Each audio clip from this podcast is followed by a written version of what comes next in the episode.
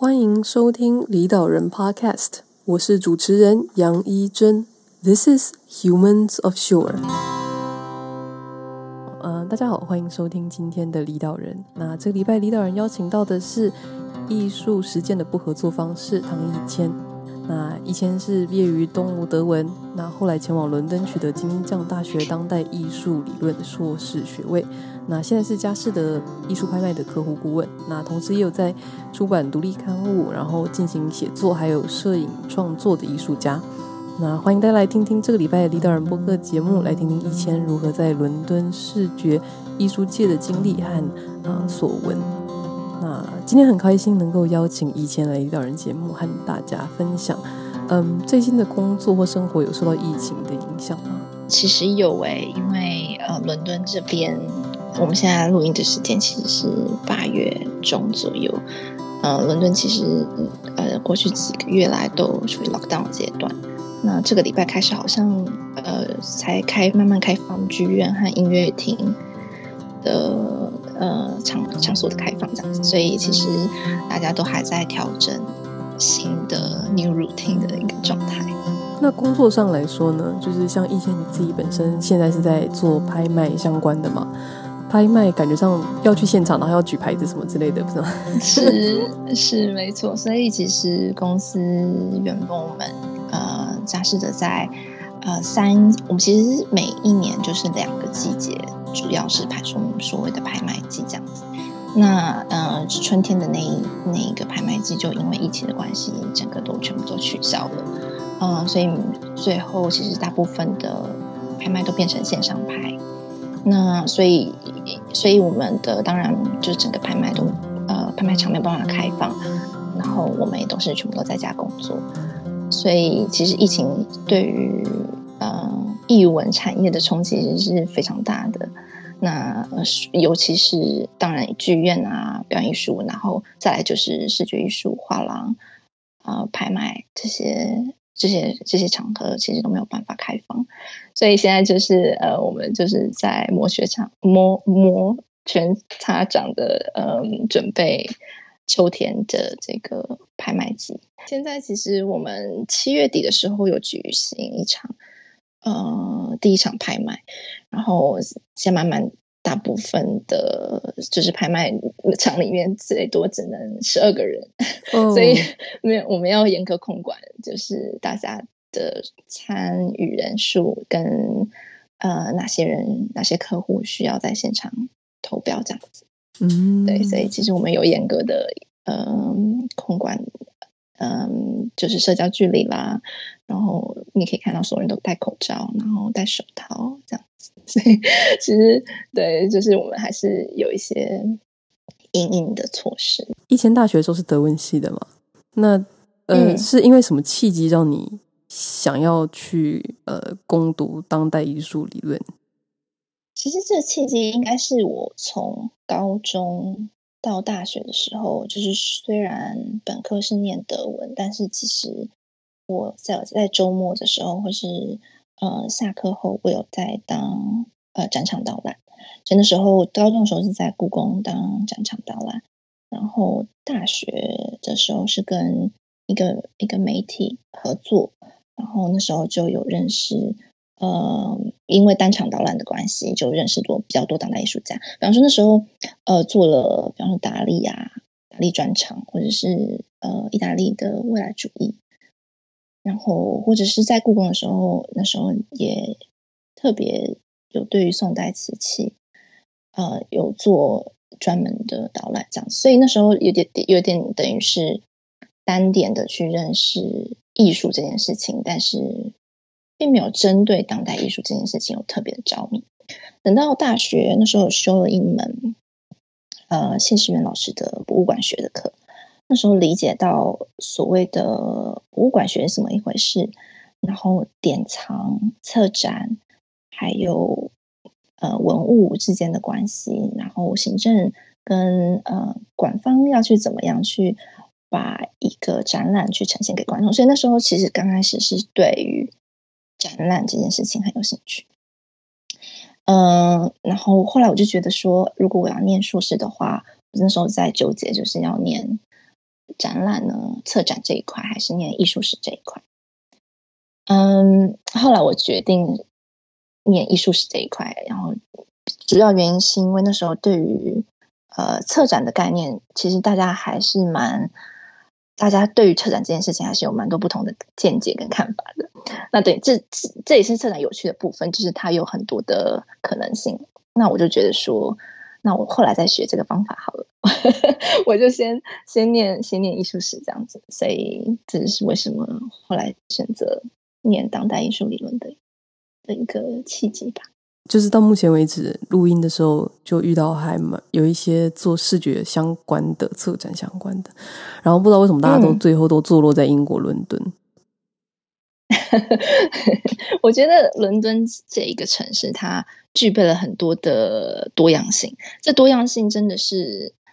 不论你是喜欢哪一类的艺术，你不论你是想要往哪个地方发展，它都有你的容身之处，而且你都可以享享受到很丰沛的资源。这也是为什么我觉得它是可以很快的在很短的时间内学习到很多很大量的资源的地方。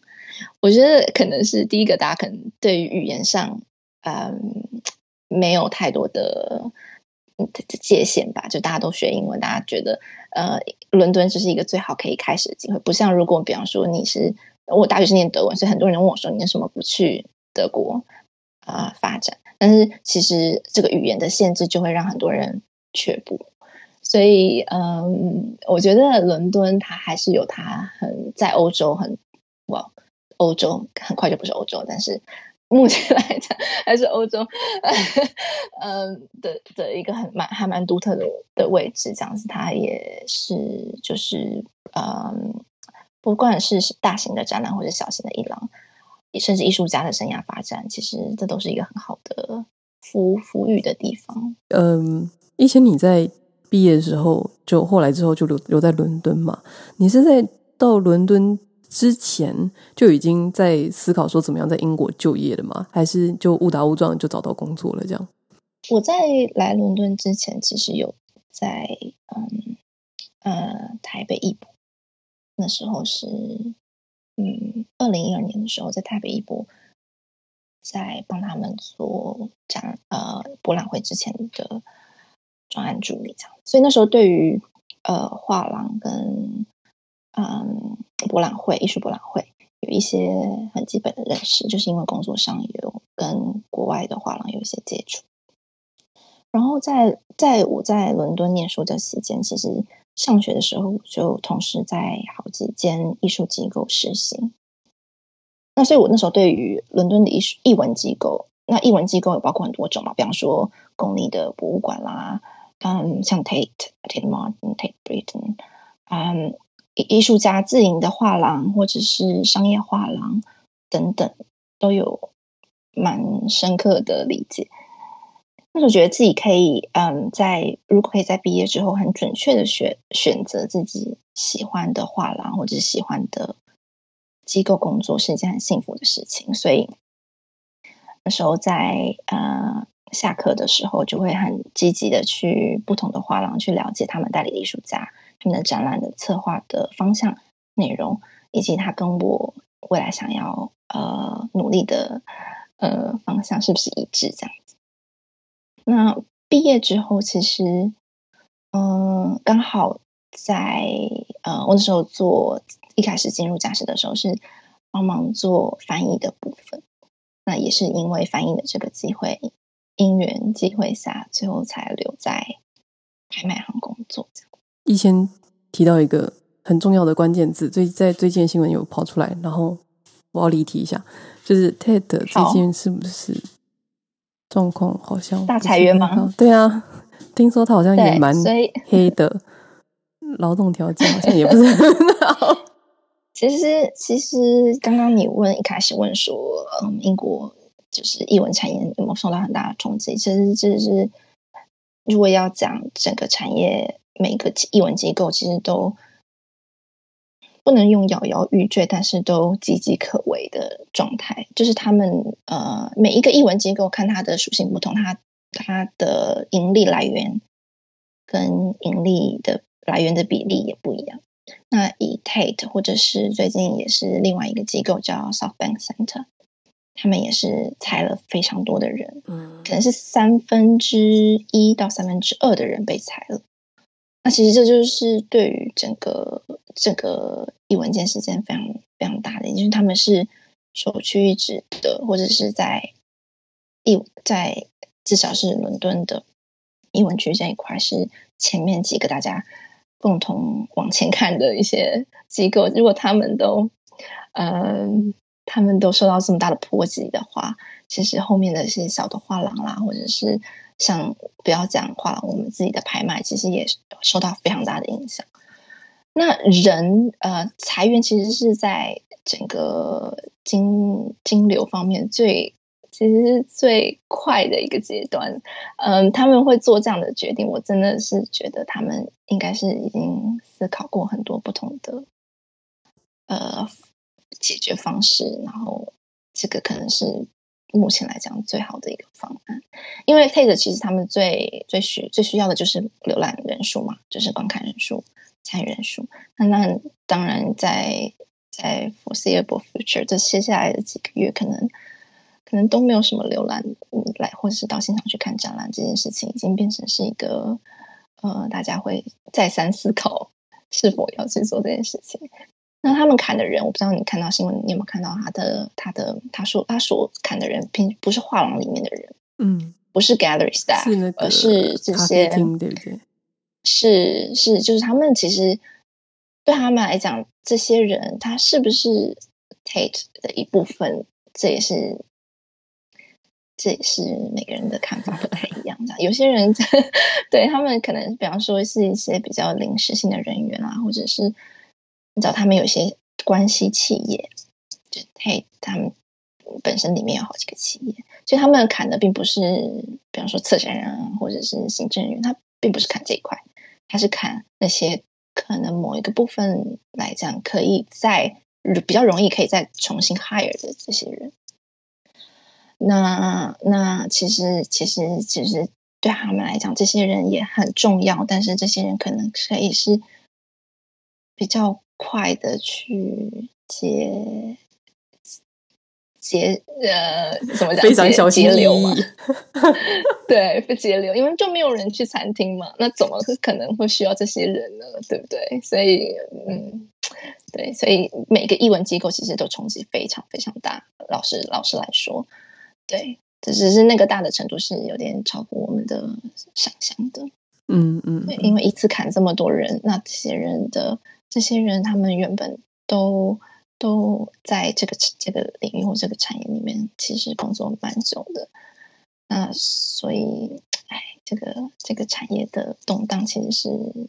相信今年一直到年底，甚至明年都一定还有一些非常大的影响。那呃，我们回到正题来，就是其实刚刚也是对，好，刚刚其实应该也是蛮，我觉得在今年还蛮还蛮重要的一个，怎么讲？话题嘛，就是说，到底什么样的东西，刚刚以前也提到嘛，就是到底什么样的东西是必要的？嗯、这个定义其实还蛮看因人而异吧。我真的觉得，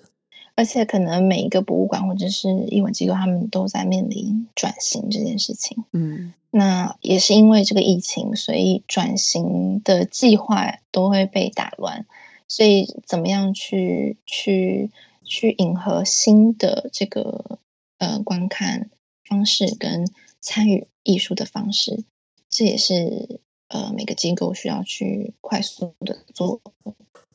调整。嗯，那就看他们的调整的速度以及调整的方式，才能啊适者生存嘛，就是才能才能比较好的留在这市场上。嗯嗯嗯嗯。嗯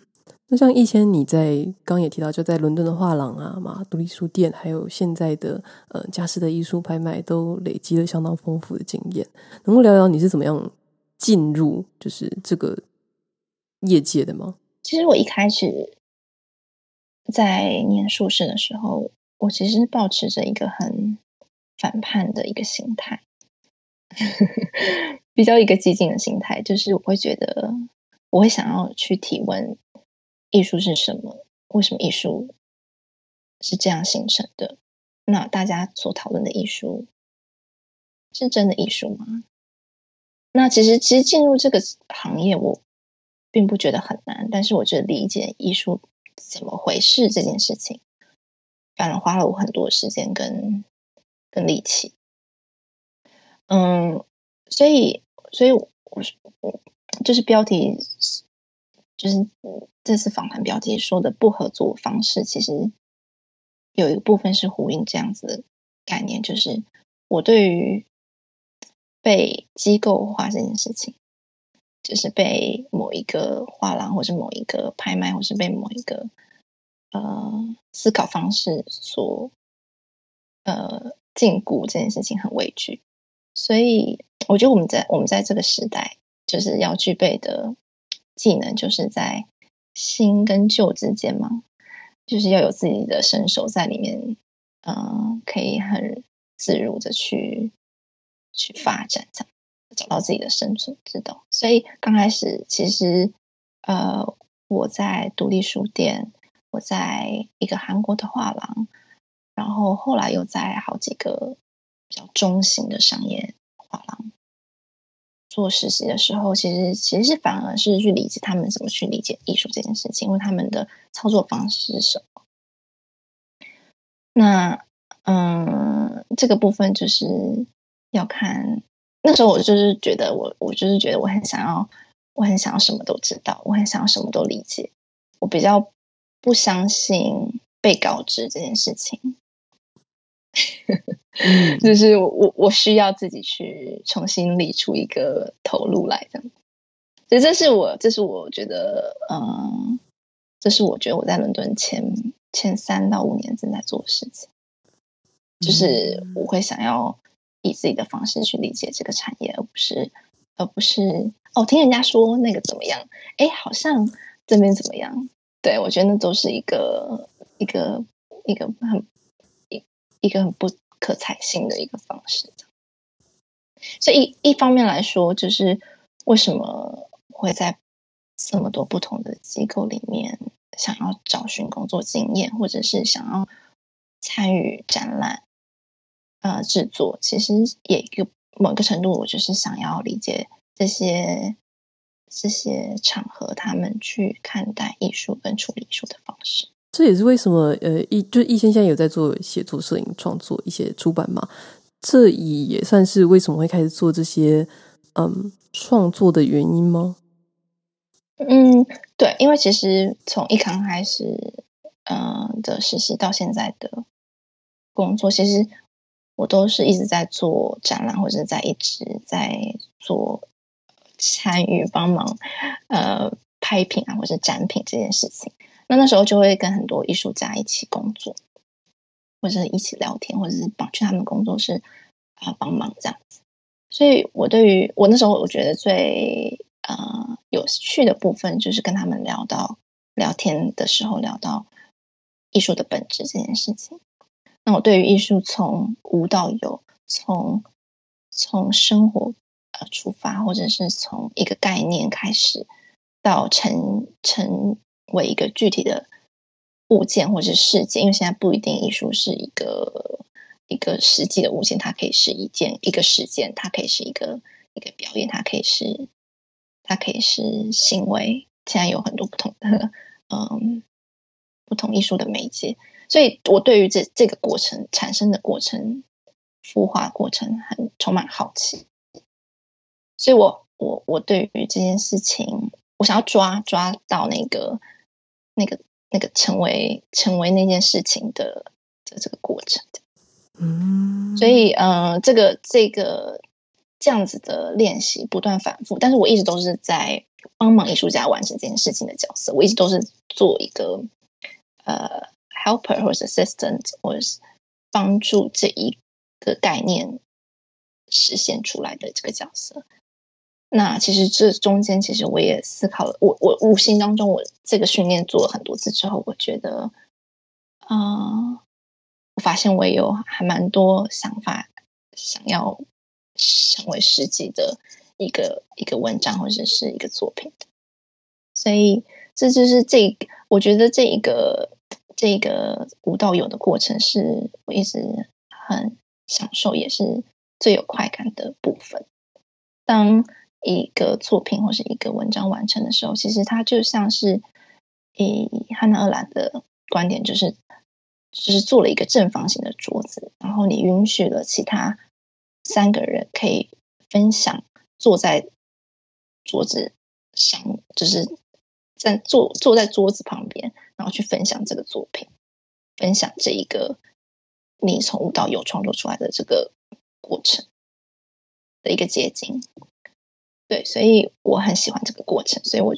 我并没有特别觉得我是从什么时候开始想要做这件事情，但是它就是成为一个生活的习惯吧。关于一千现在的工作是在佳士得嘛？嗯、那佳士得哼哼是有两百五十年历史的，就是英国艺术品还有奢侈品的拍卖行嘛。那其实，在全球艺术市场中算是有领导地位，我不知道听众朋友有没有听过。就是嗯，至少在新闻里面应该有看过一两次。那就是嗯，然后所以就其实毕竟是一个还蛮知名的公司，所以如果可以的话，能够请易千在不违反就是 NDA 的状况下，谈谈工作内容啊，还有就是你眼中的艺术拍卖吗？其实拍卖有一个跟商业化啦或是其他的艺术机构很不一样的地方，就是它是一个公开的场合。它是一个 public space。今天不管你啊、呃，你背景是什么，或者是呃你学的是什么，其实它都是欢迎每一个人可以进入，就是来到拍卖，然后去了解拍品背后的故事等等的。它不像是一些画廊，其实它有，或是或者博览会、艺术博览会。他有选择性的卖给想要的藏藏家，或者是选择性的卖给，或者是想，就是有一些比较 prefer 的交易的方式。拍卖是一个就是公开，某一个部分来讲是透明的，因为每一个拍品上拍的价格，其实你在网上都可以查得到的。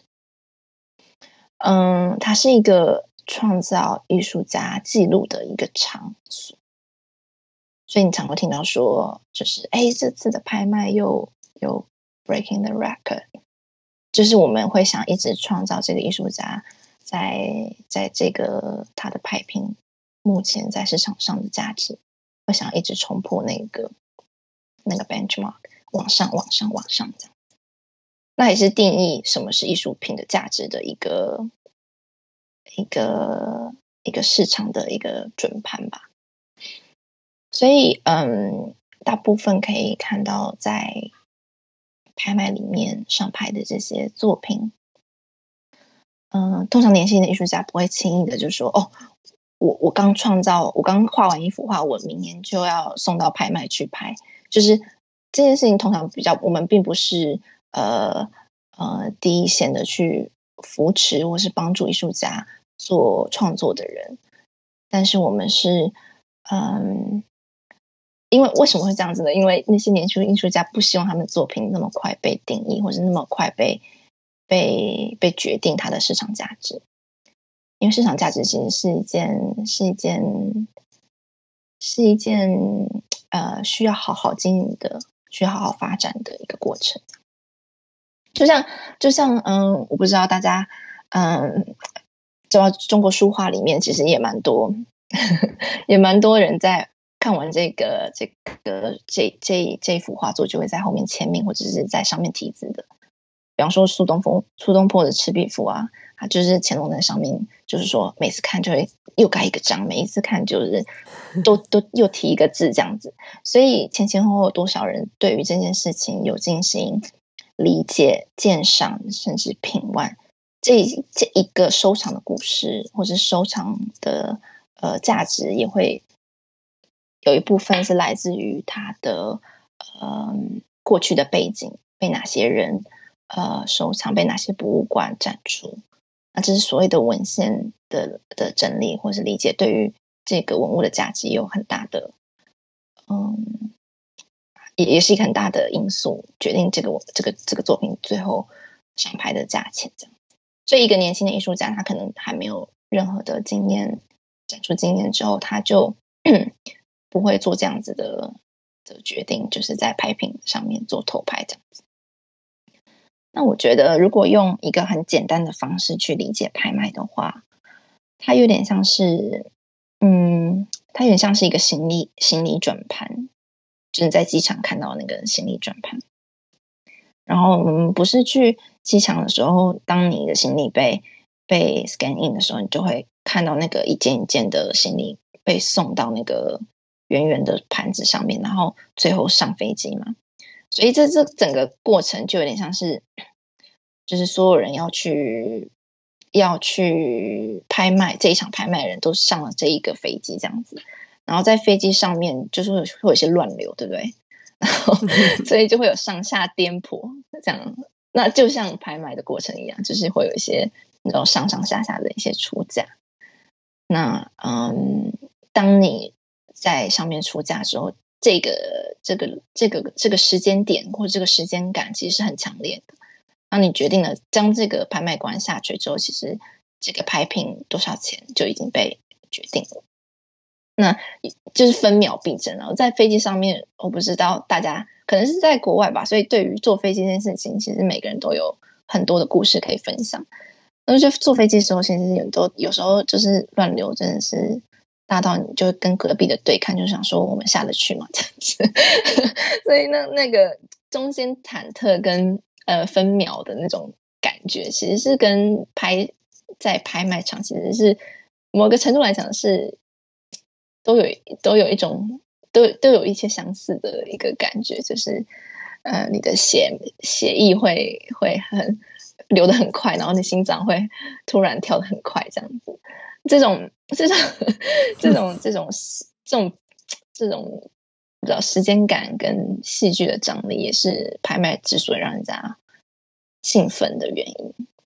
那在在你在标到之后，或是你呃在拍卖场完成这场拍卖之后，大家就标到自己的拍品，然后然后呃在下飞机之后，你就提着那些东西回家，这样。所以其实。呃，这个过程，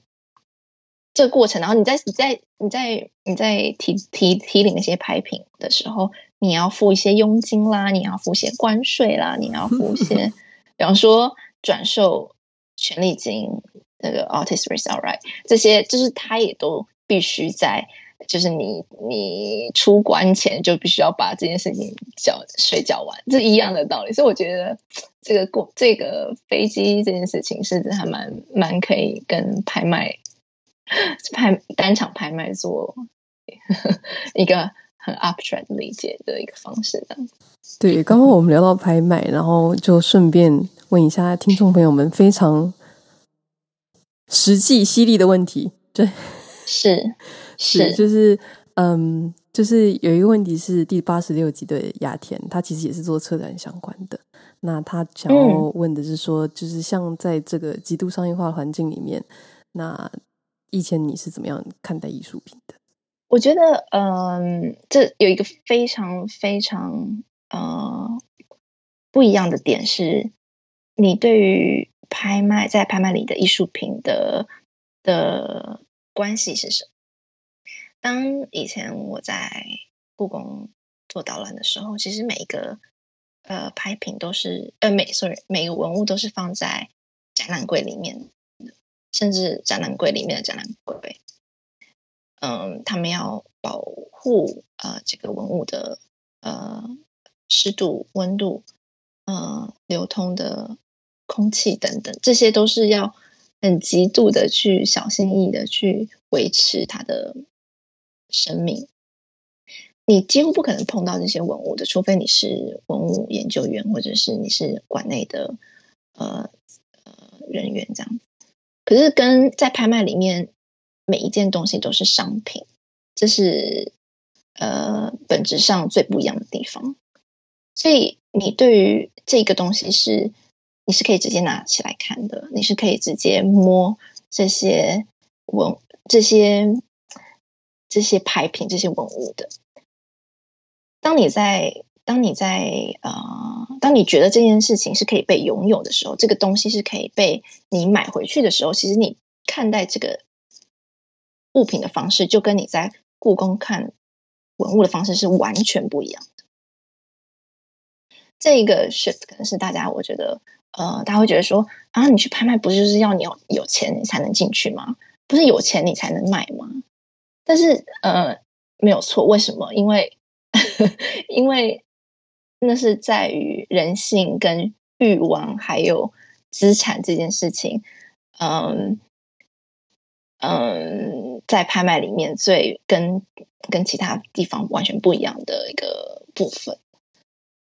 就像我昨天，我昨天其实下去我们中国艺术部的库房，跟专家还有嗯奥汉德在那聊天，然后我们就看一下我们最近就是我们现在有很多网拍嘛，所以昨天刚上了一个网拍，这样子就是中国艺术呃文物的网拍。那所以，我们就会在讨论说，哎，这个拍品它是呃卖家买卖家是谁？然后呃，怎么从什么时候开始这个拍品流入到欧洲的？然后呃，之前是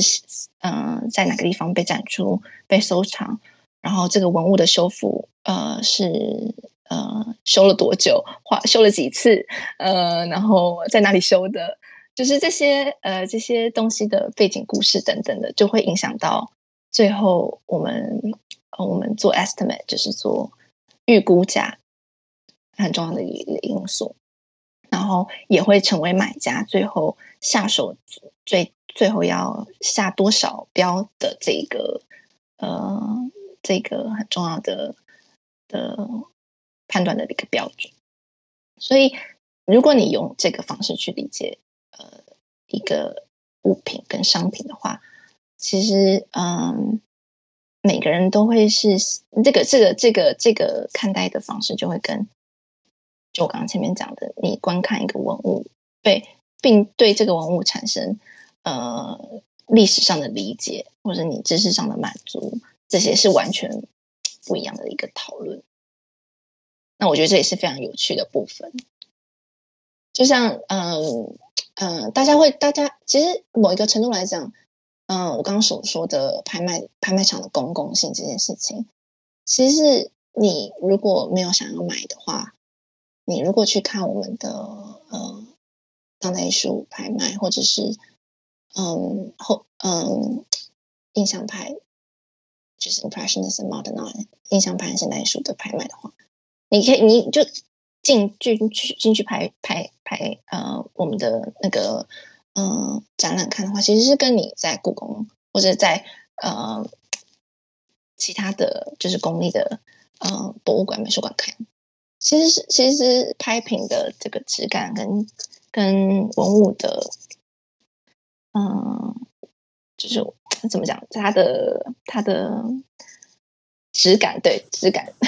讲讲质感好好俗气，反正就是他他他他他他他的他的这个 level 其实是一样的，所以呃，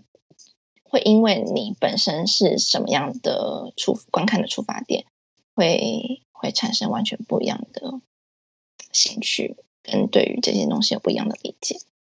但如果你今天就是一个学生，你就是想要去啊、呃、学习了解这个这个。拍品本身的故事的话，其实是没有差的。我再追加一个听众，嗯、忠实听众 Tina 的提问，就是嗯，他还蛮好奇，就是说艺术品是怎么样被定价的？那艺术拍卖背后的金流是如何运行的？嗯、我觉得，我觉得，呃，刚刚我有讲到，就是被定价这件事情，就是要看看你在讨论的是哪一种类型的拍品，因为我们其实呃。拍卖蛮有趣的，就是尤其是在呃比较大的拍卖公司，像在佳士得的话，我们有卖好多种不同类型的呃艺术品。比方说，你有卖家具的啊，欧洲家具；你有卖瓷器，欧洲瓷器；你有卖中国文物；你有卖呃嗯日本绘画；呃你有卖呃后现代艺术；你有卖嗯 antiquities，就是嗯。比方说在，在呃以前希腊罗马时期的陶器等等，你也有卖呃 jewelry 钻石，或者是你有卖呃 Hermes 手提包，就是它的类型有好多不同种，所以怎么样去每一个类型每一个 department 他们在去定价这件事情，或者是在了解这个东西到底是值多少这件事情，其实都有点不太一样，就因这个这个这个种类的不同，但是都嗯没有超过几个范围，比方说这个品相的呃完整度、品相的状况，嗯，它的来源是什么？那来源的话，有些。比方说当代艺术的话，可能就是因为艺术家都还在嘛，所以可能你就会有一些证书等等。可是如果像比方说中国艺术、中国文物艺术，它它的来源比较难去考究或者考证，尤其是现在坊间有很多假的，只是去嗯抄袭等等的，所以他就可能要需要多一点的精力跟力气去找到它的嗯之前是被谁收藏。之前跟之前，它是从哪里来的？从有有没有一些文件可以去辅佐这样子的历史的背景，或者是哪些嗯哪些展览里面曾经展出等等，就这些都会影响到这个作品的价格。那我们有其实我们有做免费的委托拍卖的部分，所以我们其实。每一天都会看非常非常多的人想要卖他自己的东西，那自己家里面，比方说我们最常收到的信的信件就是，哦，我奶奶刚过世，然后她的她的她的那个阁楼里面呢有好多宝贝，哦哦，真的是超多，然后然后然后他就开始跟你讲。这个宝贝一，这个是传了几几几世的；宝贝二从哪里买的？宝贝三这样子，就然后就可以就轻轻松松这个电话就可以可能一个小时这样就在讲他的这些宝贝这样，但可能我们一个都不会卖，就是 对对他来讲那些是宝贝，所以价值这件事情真的是看你怎么去理解。对他来讲，这个是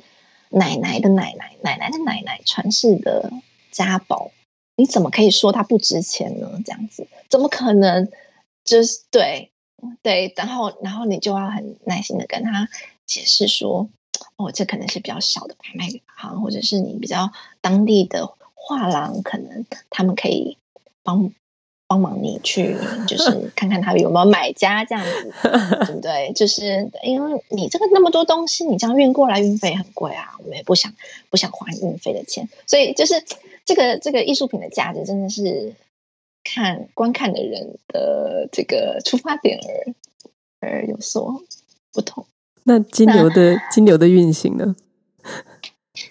金牛的运行，因为我们其实 因为嗯，其实拍卖主要的嗯客户呃分成几类，就是比方说私人藏家或者是画廊，就画廊他们也会。卖作品，或是跟我们买作品等等。那其实这个这个我们所谓的 deal，或者是背后嗯所谈的这些这个 每一场交易后面的这个方式，会有一些是会有一些不同的。那这个都要可能就是要个别的 case by case 拿出来看这样子。那我不知道嗯，大家对于嗯。大家对于这个金流的这个想象是什么？但是其实，嗯，作为拍卖方，其实对于经呃客户他所拥有的资产，或是他所背后拥有的商品，嗯，啊、呃，艺术品，然后他跟谁有关系等等，这些其实都是非常重要的。等于说，呃，比方说，嗯、呃，我们最近拍了两场，嗯、就是 collections，collection 就是，比方说某一个什么什么王爵啊啊过世了，然后可能就家里有一堆东西，那这些东西可能有有嗯、有当代艺术，也有古玩，然后也有呃家具，然后也有就是所有全部他家里的所有东西都要卖出去这样子，那。我们可能在这个这位这位皇室还没过世之前就知道说，哎，其实谁在管理这些东西呀？然后这个谁跟谁可能有关系呀？等等的。所以掌握这些资讯，其实对于对于拍卖方来讲是非常重要的。不见得是掌握金流，但是掌握资讯，所以这个可能是，可能是可以做一个，做一个 被后面故事理解的一个方式吧。我我们不要再勉强一千了。对，因为真的是完 case by case，完全是不一样的状况。这样好。那比方说，比方好，我我我我我想一个，比方说，嗯，有些有些呃，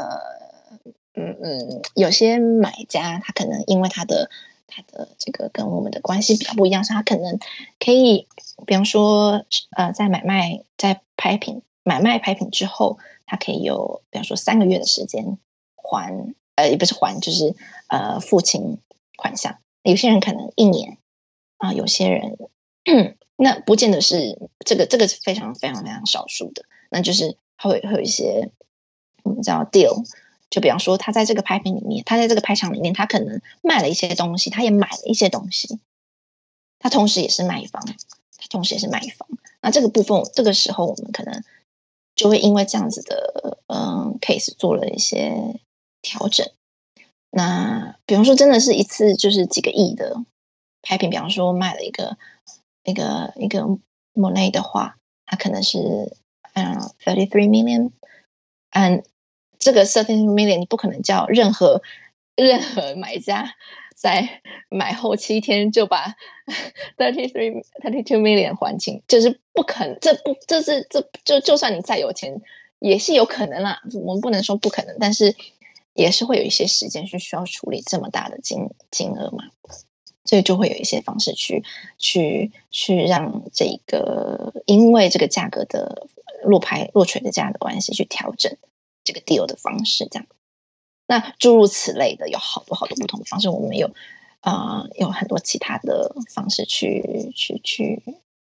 去对应因应不同的状况，这样子。对，了解，我们就赶快脱离比较。脱离现实的层面 啊，不是，所以如果讲到视觉艺术的话，就是说，因为刚刚我们有讨论过嘛，就是说伦敦它有不管是语言上啊，或者是它的机会上面，其实都还蛮丰富的。嗯、那但是就是以视觉艺术来说，就是除了英国伦敦之外，一些你还会想要去哪些城市？或者说哪些城市你会想要推荐给大家是值得去看的吗？我没有特别想要去哪一个城市，或者是哪一个地方，我没有特别的。就是列这个清单这样子，因为我觉得大部分的人，不管是留学、观光，或者是呃游学等等，他们应该都会去好几个欧洲的城市看看这样子。所以，为什么大家会旅游旅旅旅行社才会推出这种什么什么呃荷兰、法国、德国什么七天行等等的这些，就是大家就想要一次看到很多不同的呃城市这样。我觉得作为一个旅客或是观光客这件事情蛮有趣的，因为观看本身就是成为这一个旅行的重点，就是你每天都在看一个新的文化、新的城市，然后新这些当地的人他们怎么去生活等等的，所以你的嗯，你等于是花了你整个。呃，一天当中，大部分的时间都是在理解这件事情。那观看本身就会成为这一天行程的重点。那当你呃，你的理解跟你的感知在一个陌生跟熟悉中间去游走的时候，你就会在这个中间建立你自己对于这个城市理解的一个系统，或者是。可能因为你在这个城市被抢了，你就觉得这个城市超烂的，嗯、再也不要去了。那这是很 personal 的一件事情，跟这个城市本身到底有多大的嗯、呃、关系，其实很难很难很难很难说。所以它是有一个呃因地制宜的一个认知上的差异。那差异这件事情也是很有趣。那身体。在这中间就是不断的移动，就是你在去一个新的城市，你要你要去尝试他们当地的食物，然后你要去，嗯，就是你要去爬爬山，你要去参观这个参观那个，多少人可能都看看过同一个风景，或是同一个同一个观光景点，但是对于你怎么去理解这个这个景点，其实每个人就是差异非常多的。所以，嗯，这个这个，我们常常在常常在旅行之前，不是都会做功课嘛？就是在网站上看，说，哎，现在这个要我要去罗马，要去哪里哪里哪里去买那个旅游书啊，或者是。听广播，或者是听看 YouTube 去看人家介绍，然后你当你实际去看这些城市的时候，它都会有一些呃校正的过程。像我第一次去希腊的时候，就觉得哈，就是怎么跟图片上长得一模一样，就反而你的你已经被就是希腊这个城市呃的。社会观社会观感这件事，你已经被很深的、很深的影响到了。所以，当你到现场看的时候，你反而失去了那种惊喜，或者是对于眼前美景的这种惊叹。因为我看了很多啦，我看了就是在照片上都都看了这么清楚跟这么理解，所以你在现场的时候，其实你反而失去了那种就是视觉上的这个刺激。我觉得这也是一个很。还蛮有趣的一个过程。好，我讲我讲一个我讲一个我讲一个例子好了，就是比方说，哎，我两年前的时候，我去英国呃西南部的有个城市叫呃 Form，然后他我会去那个城市的原因是因为他在那个他在那个山坡上面有一个巨大的白马的一个印记，就是白色的马这样子，然后就是在这个白色不是真的马哦，就是是是有点像是。就是远看就是一个大的白马在山坡上这样子，像一个盖章，就像有一个人拿着很大的印章在这一这个山里面盖了一下这样，然后就觉得超酷，怎么这是什么？这是什么意思？为什么会有人做这件事情？然后我就发现，哎，其实不是只有这个城市跟这个山，其实英国好多不同的呃城市都有这个印记，那为什么？然后我就，然后我就，我就想要去搜集，然后想要去理解，就是当初，当初，当初是什么样的机会，他们才会做这件这个事情？不是什么艺术家哦，也不是什么什么什么什么政什么政府机构，他们想要去促进观光什么的，都不是这样。对，好像对，所以我就我就对于这些一些很奇怪的一些 很奇怪的地方，会觉得。哦，想要去看一下这样。对啊，我觉得这还蛮蛮不错的。就是旅行本来就是想要去看没有去过的地方嘛，去看没有看过的东西嘛。如果就像刚刚以前你说的，就是就是，毕竟每个人去的时候的看法都不一样。那但是如果你去了一个嗯都一样的地方，那感觉上就不叫旅行了嘛。就是嗯，就就就是，譬如说像我如果回台北，或者说回回台湾，呃，很难就。对，就是因为就会很难讲说那是旅行，因为就是那是熟悉的地方嘛。那旅行的意义某一部分就是在探索，嗯、我自己觉得啦，就是在探索一些嗯平常不知道的事情，或是就是比较原始或比较奇怪的地方，或者是各式各样奇风土人情这样子。嗯，那以前你自己目前有明确的时程规划说要回台湾吗？你说回台湾，如果是我现在目前伦敦是。其实没有什么机票回台湾，就是我，你知道现在现在暑假嘛，现在嗯八月，所以其实大家都我同同事都会去，就是去度假，对，然后或是回他们，就是回意大利啊，回西班牙，回嗯法国什么的，然后然后我我就是我们没办法回去，一回去就要被隔离，隔离两个礼拜，然后再回来两个礼拜，那怎么可能？那那那都不用上班了的。哦，我是说 就是回去回去回去回去。哦，其实我有思考这个问题，就是其实这应该是大家都会一直一直在，就是想象如果我回台湾会不会会不会嗯嗯工作比较好啊，或者是生活啊，或者跟家人比较亲近啊等等。我觉得我会去，我我有可能去考虑这件事情，因为我觉得当我在我当初来来来伦敦来欧洲的时候，我的给自己的。